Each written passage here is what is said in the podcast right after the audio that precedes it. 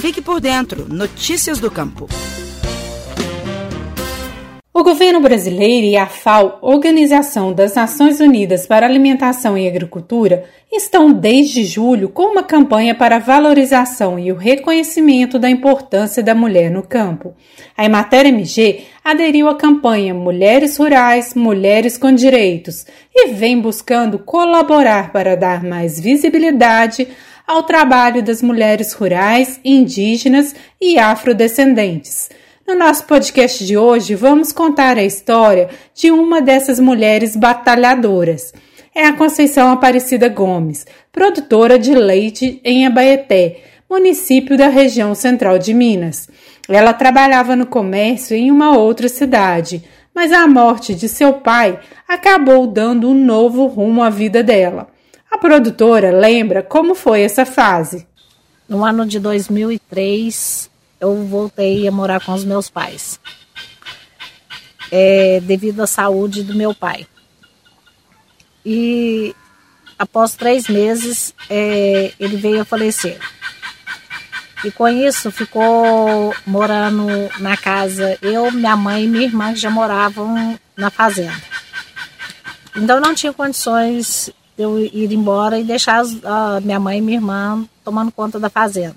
Então continuei morando.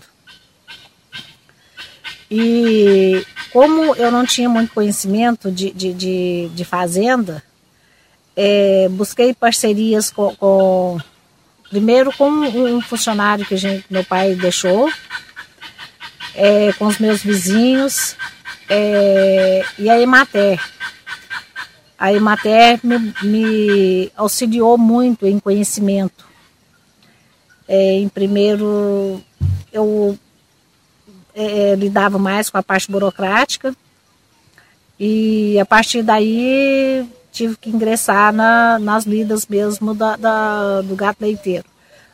A produtora diz que no começo tirava o leite na mão e só depois de algum tempo conseguiu comprar as ordenhadeiras mecânicas. Garantir uma alimentação de qualidade para o rebanho foi outro desafio para Conceição. Ela conta que teve que aprender a formar a capineira e a cana para compor a ração do gado. As lavouras de milho, de início, eram cultivadas por meeiros, mas com o tempo, esse novo aprendizado também foi incorporado às novas habilidades da produtora. Para o técnico da Emater no município, Fernando César Couto, a história de Conceição é um caso exemplar de sucessão familiar no campo.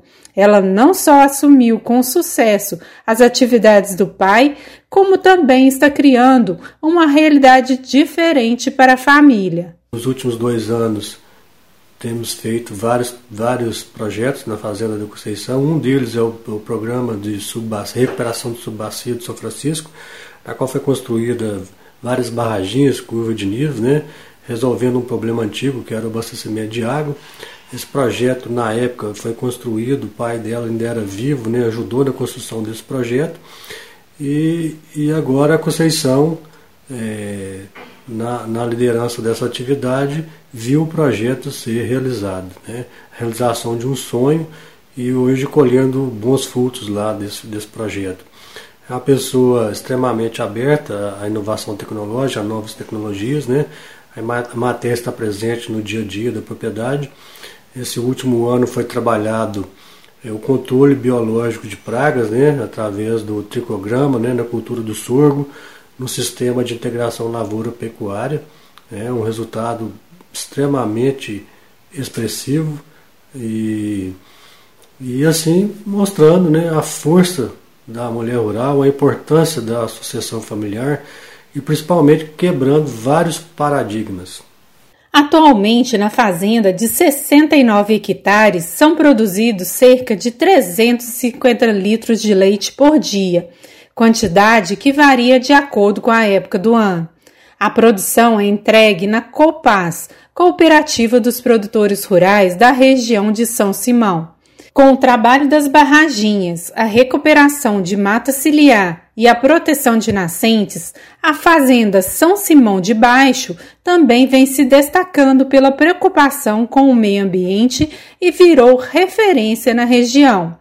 Conceição Aparecida conta que, por ser mulher, enfrentou muito descrédito no início, mas hoje se orgulha do trabalho que fez e continua a desempenhar. Hoje trabalhamos com gado que fomos nós mesmos quem produzimos, ah, desde o nascimento até a, a produção de leite, que hoje elas estão em produção de leite.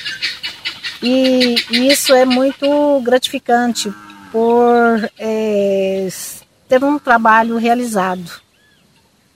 É, hoje eu tenho uma, uma posição assim consolidada é, com o, o trabalho com gado, então isso é muito gratificante. No dia 15 de outubro, data de comemoração do Dia Internacional das Mulheres Rurais, o tema será tratado pela Emater MG em uma live no seu canal no YouTube. A empresa também está divulgando uma série de reportagens, além de vídeos destacando o protagonismo da mulher rural em Minas Gerais, a superação de desafios e também como o trabalho de assistência técnica e extensão rural contribui para o desenvolvimento das mulheres no campo. Para a Estação Rural, Flávia Freitas. Você ouviu o Estação Rural, o podcast da Emater Minas Gerais.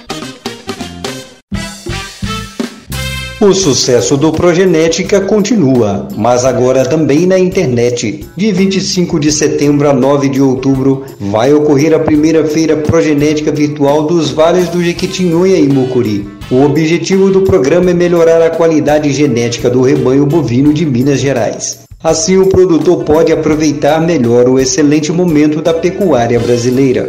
Então não se esqueça, de 25 de setembro a 9 de outubro será realizada a primeira feira progenética virtual dos vales do Jequitinhonha e Mucuri. Basta acessar o site da ABCZ, Associação Brasileira dos Criadores de Zebu, para conferir os animais ofertados. Todos touros das raças zebuínas de excelente genética e registrados pela ABCZ. E atenção! A sua compra de touros poderá ser financiada pelo Banco do Brasil, Banco do Nordeste ou Cicobi. É só você atualizar antecipadamente o cadastro no seu agente financeiro. Informações no escritório da Emater MG ou na ABCZ. Venha participar e boas compras!